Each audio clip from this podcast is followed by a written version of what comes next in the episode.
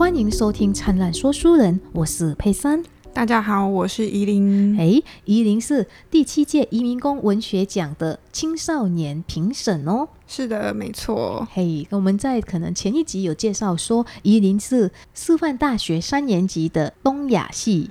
是，目前就读于师范大学东亚系三年级。嘿，那他就是在去年就是第七届的时候当了评审。那依林，你今天要分享哪一个作品呢？那我今天要分享的作品是呃第七届的优选，然后还有青少年评审推荐奖的作品，然后它叫做《疫情中的承诺》。哦，《疫情中的承诺》这一篇是由 Edik Nurhalima 印尼籍移工写的哦。是我想要推荐这一篇文章有两个原因。第一个的话是因为，呃，我们全球在二零二零年的时候都经历了就是新冠肺炎的疫情，所以我觉得这篇读起来的话，其实是跨越国界，然后也是跨越语言，就是非常的有感的。对。然后第二个原因的话是，里面的话其实讲到了很多关于。就是母子之间的亲情啊，还有就是这位义工、这位作者他的一些挣扎的心境，所以我觉得读起来的话是非常有多很多感触的。哦，所以它是一个非常的时事，跟我们生活也息息相关的一片作品哦。是的，没错。那我们来聊一点点，就是这位作者哈，Edik Nur Halima，他是来自印尼的义工，他在台湾也应该将近八年了。这位作者呢，他同时也是一名记者，然后他同时也是常胜军呢。是，呃，他有一篇很有名的作品叫做《红色》，然后也是前几届的得奖作品。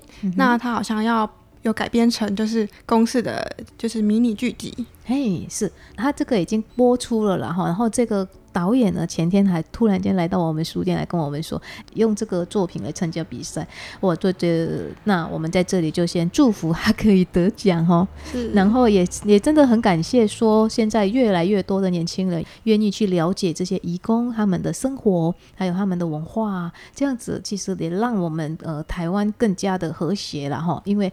人家说打跟那嘛嘎打沙样，因为不认识，所以就没办法好好的爱护和疼惜，好好的相处。但我们透过这些作品当中，我们就可以更加的认识他们了。是，而且可能平常你不太敢说自己主动去找这些义工啊、新住民大话，但是其实你透过像文学作品啊，或是影像作品，那你就可以透过这些东西来了解他们的一些。想法啊，或者是他们的文化，我觉得这是就是影像是一个很好的媒介。对，好哦，那我们现在回到这篇作品，那这篇作品到底是在讲什么呢？那这一篇的作品的话，它就是主角，那主角叫做拉拉萨蒂啊，对，拉拉萨蒂，然后他是。呃，一位印尼的义工，然后他他在他的家乡呢，有一位就是有一个儿子，然后他是一个单亲妈妈，所以他就是把他的儿子托付给他自己的母亲之后呢，他就一个人来到台湾工作。哦，所以他是一位单亲母亲，你知道吗？依林，单亲母亲在印尼的处境其实是非常的堪忧的，哎。嗯，因为我们在印尼呢，单亲的母亲的话，以女生来讲，我们叫 janda，janda 这个身份呢，基本上在印尼呢，大家都会说，哦，她就是没有老公了，然后她还有小孩子，那她是不是会勾引我们的老公，变成这种 janda 这个人，就是这一号人物呢，人人提防的，因为大家会提防他们。勾引走他们的老公，本来就没有，他只是可能只是好好的想要过生活，但是人家看到你就好像看到瘟神一样。哦，在这篇文章里面，里面其实作者也有讲到说，他不想要让别人负面的认为说离婚的妇女就是想要引诱别人的丈夫，所以他决定他要就是隐藏他自己的过去，然后独立的生活。嗯，这个也是应该促进他后来呃来到台湾的一个决定吧。对对对，嗯。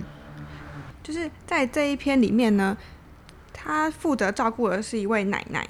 那这个奶奶呢，有一个孙子叫做 Ken。那这个 Ken 呢，他目前是八岁，其实就跟作者的孩子达玛是差不多年纪的。所以作者就有提到说，他每次在照顾这个 Ken 的时候呢，就会忍不住想起他自己远在家乡的孩子。哦，因为当时他离开达玛，也就是他的儿子的时候，他好像只有两岁。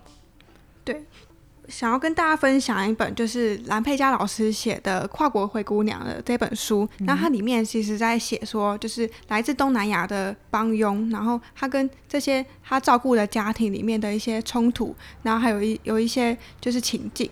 那其实它里面就有提到说，呃，这些来离开自己的家乡来到台湾工作的这些义工们，那很多其实都是女性。那他在家自己的家里可能有自己的孩子，然后有自己的家庭要顾。可是他离开，他抛弃了自己的家庭，然后来到了异国，就来到台湾，然后来照顾别人家的小孩。虽然说他在经济上其实是得到了独立，但他在家庭责任上的话，他就没办法去完成。对呀，绝大部分的台湾的看护工哦，基本上是来自印尼。是，嘿，然后这些人来了之后呢，你认为他们就单独来工作吗？其实他们是放着他们的自己的儿女，还有他们的父母没有去好好照顾，然后去来照顾别人的父母亲、别人的儿子、别人的家的生活。基本上，其实他们也愿意这样做吗？应该是比较不愿意的，就算是我们也是一样，但是因为环境的关系，呃，所以他们只好这样做了。是，所以其实每一个看护工他背负的，其实就是他自己有一个在家乡一个没有那么完整的家庭，来成全一个在台湾的一个家庭。嘿，当然我们可以从今年的作品来看哈，其实呃，移工的一些作品呢，不像以前单单都只是因为呃经济方面的一个原因，所以他们才要到国外打拼。像这个拉达苏瓦底呢，他基本上也是因为他想要改善生活。除了改善生活之外呢，他也是想要逃避，诶，应该想要说避开那些让他生活过不下去的言语或者沉重的标签。对，所以其实我觉得我在读的时候，真的不单单只是什么义工或者是什么看护工这样子的一个印象而已，其实里面是有很多有血有肉的一些情感啊，然后还有一些想法在里面的。嗯，好哦，那他故事接下来的发展是怎么样呢？那它里面就有提到说，其实他刚来台湾的时候，就是他其实他非常努力的工作，然后去获得他雇主的信任。因为其实有很多雇主其实是不太愿意去，就是自己的义工去用手机啊，或者是放假的。那因为他们可能怕说，就是义工就是用了手机之后就会沉迷于手机，然后没有那么认真在工作啊，或者是他们放假就会交到坏朋友，然后就是做一些比较没有那么好的事情。所以里面就有提到说，这位主角呢，他花了很多心力，然后去证明他就算他有手机。然后他有手机可以用，他有放假，他也就是会努力工作。那他得到手机之后呢，他就可以跟他自己的孩子，跟他自己在远在家乡的妈妈，就是可以透过视讯啊，然后来。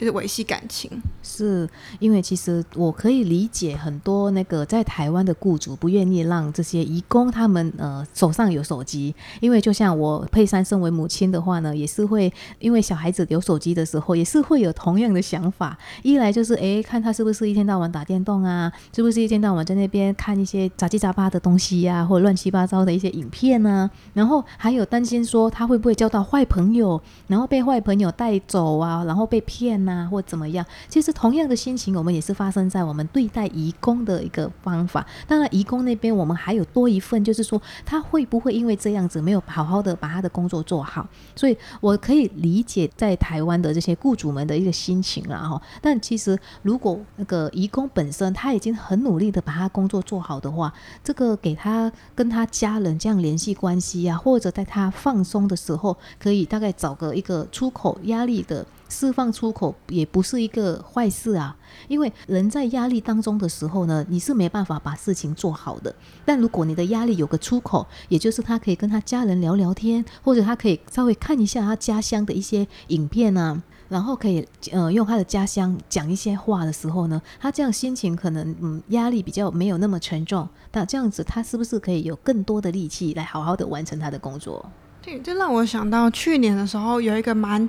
就是蛮多人在讨论的，就是为什么义工那么喜欢直播，或者是这么喜欢视讯？是对，因为刚好之前有遇到疫情的问题。哎，是。对，那其实我觉得我们很常在就是周末的时候就看到义义工他们就是聚集在那北车啊，或者是一些就是一些广场，然后他们就会就是大家聚集在一起，然后就是跟远方的家人视讯，远方的朋友就是去做一个联系。其实我觉得那时候的他们其实是非常的，可以说是非常做自己的，嗯，然后也是很放松的。对，在工作的时候呢，他们要全神贯注的去做他们的事情，就好像这个拉拉斯瓦蒂一样啊，他每天都要照顾爷爷奶奶呀，为十一口的大家庭要煮饭哦。你想想看哦，我们家里面有时候几口而已，就觉得说很烦的。他每一天要十一口，而且是最起码最起码也是一餐晚餐。但是十一口人真的是不太好伺候，因为还要了解他们的口味，有一些人可能不喜欢吃什么东西，然后再加上他还要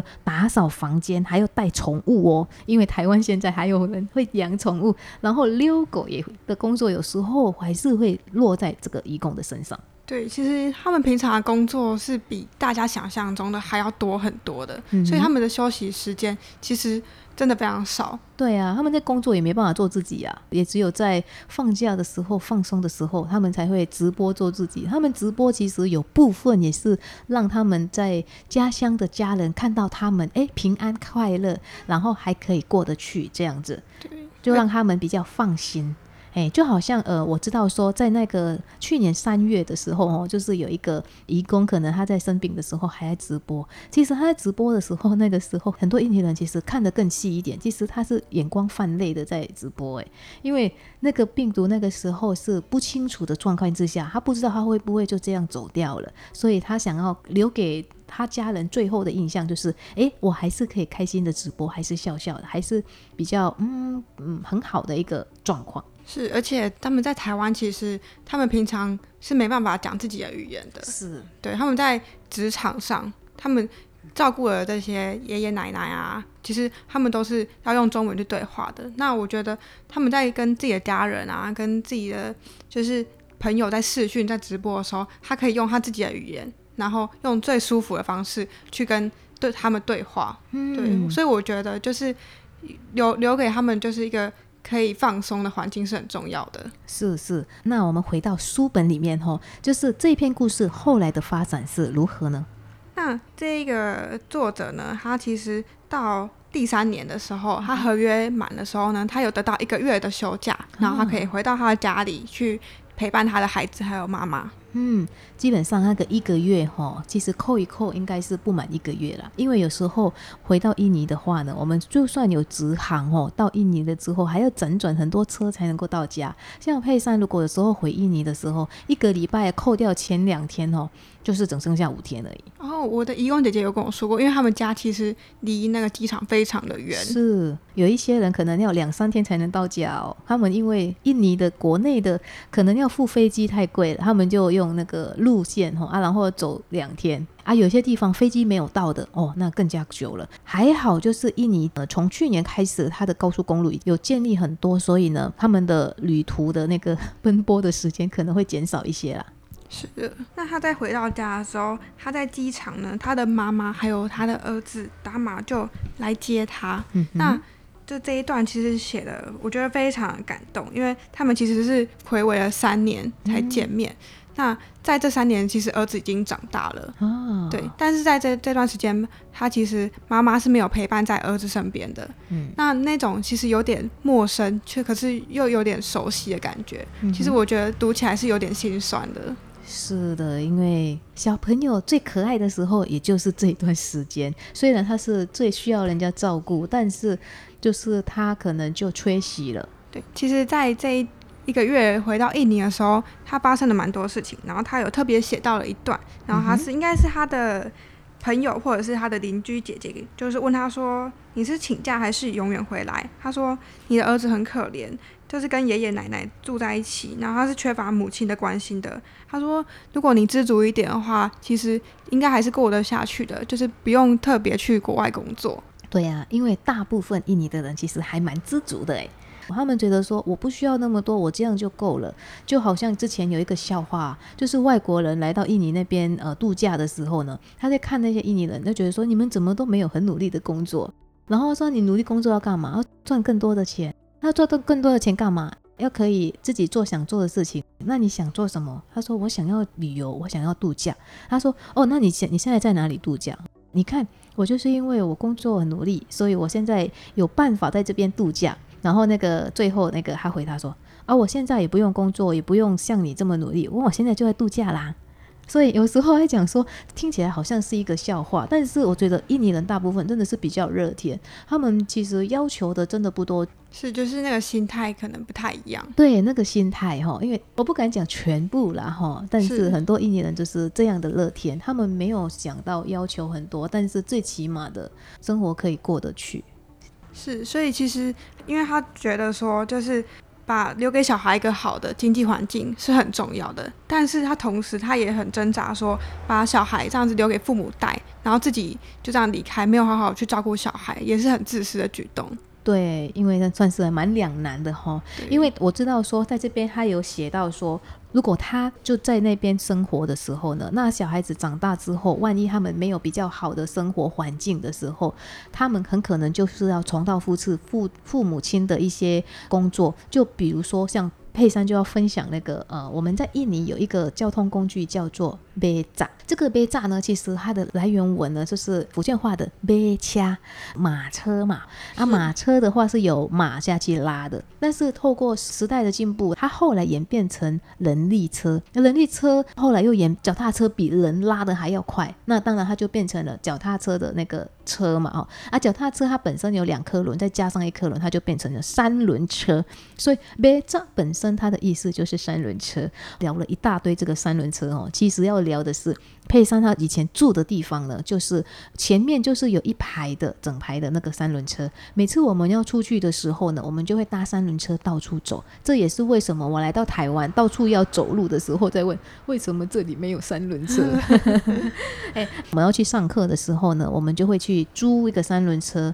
但是前几年回去到印尼的时候呢，我又看到，哎，他这个三轮车的司机呢，现在换成他的儿子在拉。哎，那我我们就可以从这边。就可以看到，其实有时候一环境不好的时候，你没有受到很好的教育的时候，你父母做什么，很可能就是这种工作就变成世袭的了。所以我觉得这个作者呢，他其实算还蛮有远见的，他很想要跳脱出这个世袭的工作，所以他想要给他的小孩子更好的就读的环境，不要让他辍学，然后就去当童工，然后最后没有办法做比较好的工作。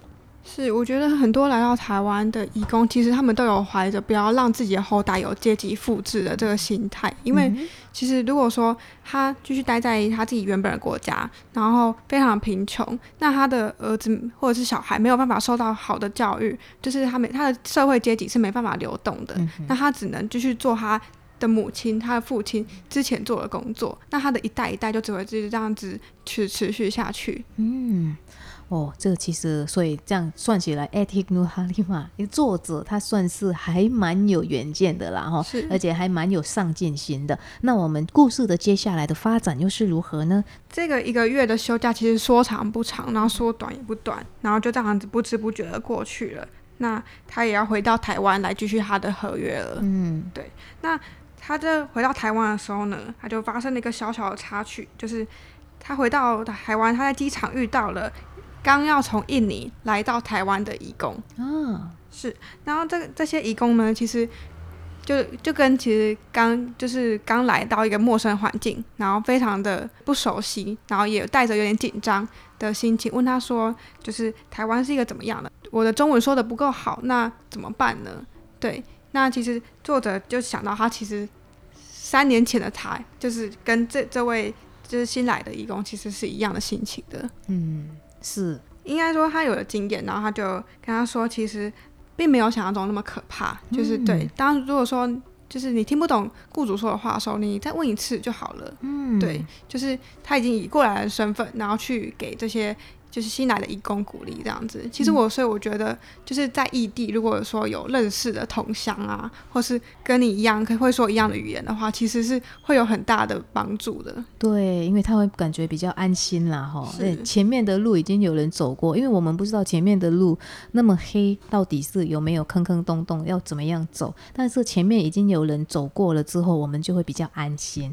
但这其实也是呃另一方面，如果我们是成为那个前面的那个人的时候。然后呢，其实我们就也可以学习到说，很多事情我们遇到了，不用太紧张。所有事情都遇到了，该怎么来就怎么来。我们是要做的是怎么样去应付它。就是像作者这样子，嗯，刚开始他也没有想很多啊，他就是来了之后能讲多少就讲多少，不会的就问。哎，但有地方问是最好，没地方问就慢慢想吧。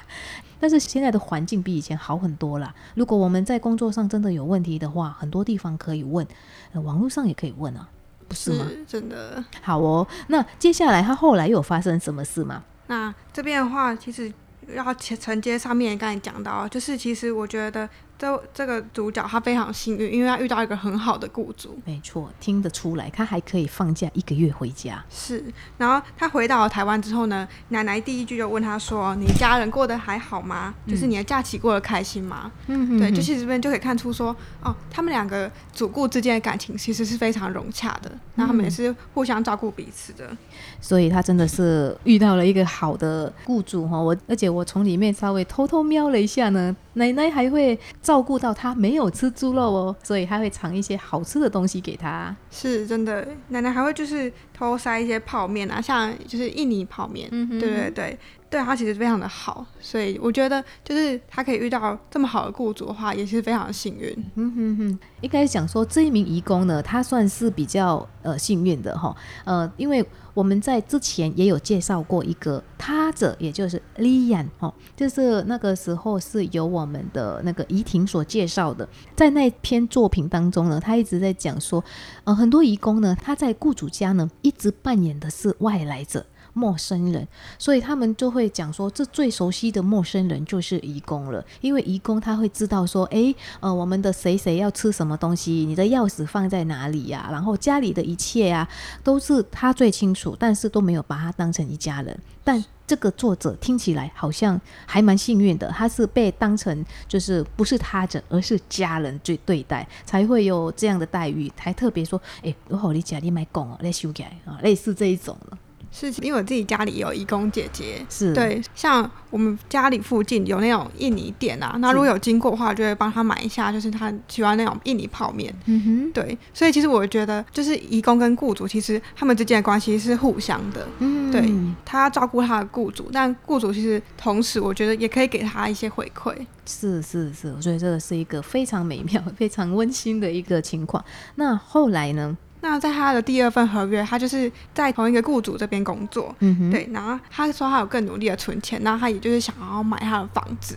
对，对，说很多的义工就是来到台湾都有怀着一个想要在就是自己的家乡买房子的一个梦想。对呀，对呀，他们不是买房子，他们是盖房子。呃，很多印尼人的家里面呢，他们的那个地板呐是水泥做的，那个水泥它部分应该都是会起沙，所以呢，所以他们第一个很多其实是很想要把它换成瓷砖的，哎。因为这样子的话，他们如果拜拜呀，他们的衣服也比较不容易脏，所以其实他们怀着都是为家人着想，为家人想要盖房子啊，然后还有就是买地呀，他们买地是也可以可能种植一些东西，然后呃也可以租给别人，当然。这个部分哦，有时候会讲说他们在台湾工作也就可以买这些东西，然后但我们在台湾呢，要工作多少年才可以盖自己的房子啊？真的，有时候可以这样子想，他们也是如果这样子想的时候，觉得说，哎，他们其实也有幸运的地方。是因为他们可能工作三年，然后他们就可以回到家里，然后盖一栋属于他们自己的房子。哎，对对对，哎，这个也是好事啦哈，我们也祝福他们啊。可能我们其实也可以啦，只是我们要求可能比较久一点点，三年可能达不到。对，可能要买栋房子都有点困难了。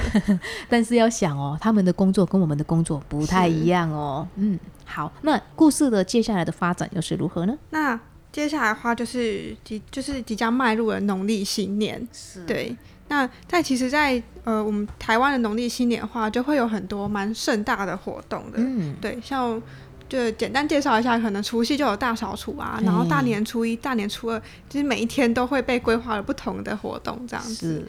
那他在就是他在台湾过了农历新年，其实就会想到说，那自己的孩子就是在远方。的新年的时候又怎么样呢？嗯，没错，因为每一个小孩子应该都会很渴望过年啦。是因为过年的时候不知道为什么，是因为红包吗？还是穿新衣服吗？还是什么样的什么样的 event，但是我记得我小时候真的还蛮期待过年的，感觉过年这一天会很开心。那佩珊想问一下，就是印尼的新年跟台湾的新年有什么不一样吗？哦，印尼过新年其实挺热闹的。我们其实不像台湾这里可以，呃，想要买衣服就去买衣服，因为我们经济算不是很宽裕嘛，所以我们什么时候才能买衣服呢？过年。然后过年的话，妈妈一般都会准备三套，初一、初二、初三就是三套衣服。然后我们还可以拿到压岁钱。初一的时候可能在家里拿到谁家人的爸爸妈妈的压岁钱。然后后来初二呢，初二可能还在家里。我们那个时候应该在台湾，我才知道说有回娘家这一件事情。可能因为我阿妈很早就过世了，所以我们就没有回娘家这一块。因为人家说有妈妈的地方才有家。所以，呃，所以我们的阿妈可能已经没有了，大家都各自成家，所以我就没有到回娘家这一块。但初三就很开心了，因为初三呢就会到多阿伯、三叔、四叔他们家去拿红包。我们拿红包会很开心的。其实那个拿红包回来了之后呢，基本上那些钱都会拿给妈妈啦。啊，但不知道为什么，就是去那边可以就感觉就说 OK，有的吃，有的喝啊。然后晚上呢，我们还可以搭着那个别炸，就是三轮车去游街。游街对以前的人来讲，可能是用来游街犯人的。啊。但是我们的游街是坐着三轮车，然后就绕着我们的城市这样子在过的。但这个是华人的过年，然后其他族的种族的过年基本上都是呃取决于他们的宗教。就好像如果是基督教的话呢，他们就会有那个 Christmas 嘛，哈，他们的那那，呃，他们的圣诞节，圣诞节好了之后就会有一号的那个一月一号的呃过年。然后伊斯兰教呢，他们基本上过年是很安静的，反而是他们的开斋节哦，那开斋节就很像过年，就很像华人的过年，他们也有红包啊，也有到处走啊，他们甚至在他们的这个开斋节这一天呢，还会去扫墓悼念他的亲人。我要讲这个真的讲不完，那我们还是回归到我们的书本吧。好，那刚才说到就是过年会很兴奋，就是拿红包嘛。哎，对，所以。当他看到就是雇主家家的 Ken，就是那个八岁的小孩呢，拿着红包的时候呢，他就想到他自己的孩子。嗯哼。对，那其实他就想到说，自己的孩子在过年的时候呢，其实好像没有办法像这位孩，就这位 Ken 呢这么开心，因为就是自己的妈妈不在身边，他没办法去见证，就是他们也没办法一起去过年，然后一起去过那种。一起度过一个新的年，这样子。嗯，应该会很开很伤心啊，特别是小孩子，呃，母亲没有在身边，特别的想念。然后母亲没办法为小孩付出的时候，也是很难过的。是，哎，然后他的儿子就问他说：“那妈妈，你今年的开斋节能够回来吗？”嗯，对。那其实非常的不幸运的是，刚好。那一年的开斋节就是去年二零二零年的开斋节。那开斋节的话，通常是在五月左右。哎，呃，不一定。像今年二零二一年的话，是在五月十十二号还是三号左右？嗯，那好像二零二零年的话，也是五月左右。五月底。对，那就是因为刚好遇到了疫情的关系。那疫情关系就让这位就是这位义工呢，他没办法回到他自己的家里去陪他的儿子，这样子。嗯。哇，那个其实应该很伤心吧？是作者他呃他非常的难过，但是其实他的雇主就跟他说，呃好险你没有回去，因为我知道现在很多印尼人因为疫情都失业了。嗯，但其实我觉得他听到这段话，其实可能不一定是那么的开心的，很开心不了吧？回不去了还能开心吗？是他一方面他其实他有说到他的兄弟们其实因为疫情的关系所以失业了。所以现在他家里的经济重担又落在他的头上了，对。可是他又很想要回去陪他自己的孩子，所以他就又在这个挣扎的心情中不断的摆荡。是因为我在这个作品当中呢，其实他每次在思念他的小孩子的时候，他好像都会抱着他的小孩子的衣服。对，里面的话就是有大部分的视角都是以就是这位主角为视角。然后其实，但是其实你也可以看到，说他的儿子其实是非也是非常想念自己的母亲的。然后听到自己的母亲没办法，就是回回到印尼，然后来跟自己的妈妈一起过开斋节的时候，他是非常失望的。对啊，而且他这个时候他的儿子已经八岁了，对，小学二年级了。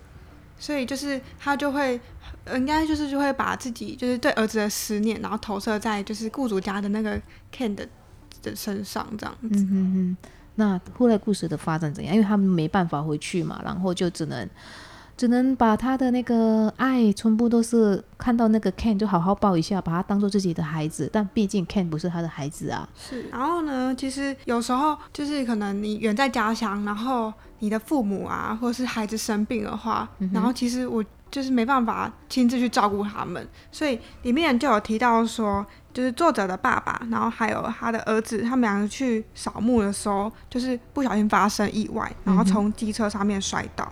是对，所以他得知这个消息的时候，他其实是非常难过，可是他却无能为力。对，因为他们在开斋节的时候，就是会有扫墓的动作了哈。啊，如果发生这种事情，当然是心急如焚，但是又没办法做任何东西，其实那个是很无奈的。真的，我想要分享一下，就是呃，我家里义工姐姐有一年在我我们家工作的时候，然后她爸爸生了重病，嗯，对，然后她爸爸生的是非常严重，是就是已经住院了那样子，然后可是她却没办法，因为他还有工作在就是在身上，所以她没办法立刻就从台湾飞回去印尼去看他的爸爸，是，所以其实她每天都非常难过，就是知道他说他晚上就会偷偷的哭，可是他却就是不能，就是没办法做任何事情。对，那他其实最后的话，他有就是有赶回去，然后见他爸爸的最后一面。对，其实这些游子真的是很辛苦了哈，因为他们在照顾别人的时候，很可能自己的家人也需要他的照顾，但是往往就因为工作的关系，所以他们就没有办法陪伴。其实，在现实上，很多的义工哦，他们就是错过了他们。照顾父母的时间，错过了见他们父母的最后一面的很多。因为我大家认识马里有是一位菲律宾的一个义工，他现在是一名艺术家，他也是也带带着这样的遗憾，然后嗯，但还是要走下去。你当游子的时候，你远离自己的父母，当他们需要我们的时候要回去，也不是一时就可以回去的。你知道这样的状况呢，也让佩珊后来也有想，我将来我的小孩要不要让他离我那么远？其实以后都会这样子的思考了哈。但是如果小孩子有这样的梦想，做父母的，你知道，就是就成全你。要做父母就是这样，就像我我刚开始生小孩的时候，我就看到了一篇文章来解说，我们当父母的第一天哦，我们身上就多长了一个新的细胞，叫做牺牲。也对，因为都是我们就是因为爱孩子嘛，所以我们就会呃让小朋友他要做什么，我们都会很祝福他的去做，即使那个他的决定可能会让我们没有那么的开心。是，所以我想就是。主角的爸爸妈妈应该也是怀持着这样子的心情，对，去支持女儿去国外工作这样。没错，唉，天下父母心呐，当然也是会有那些不是父母的那种样子的。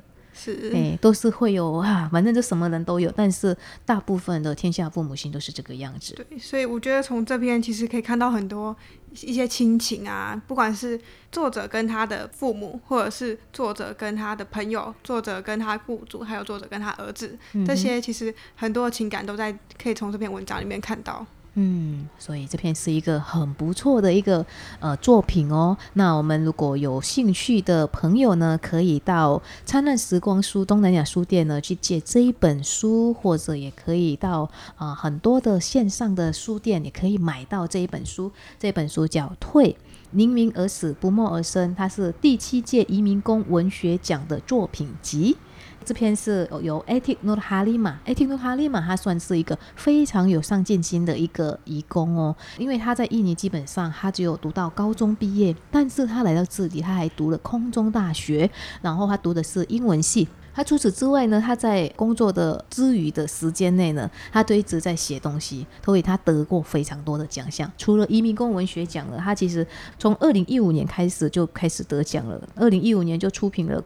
呃，出版了个人作品哦，《风暴背后的女人》。二零一六年还有爪哇省的儿童故事比赛季军哦，然后等等等等，到二零一九年也是有一些，其实还蛮多的了。他的奖项，他算是一个移民工文学奖的常胜军。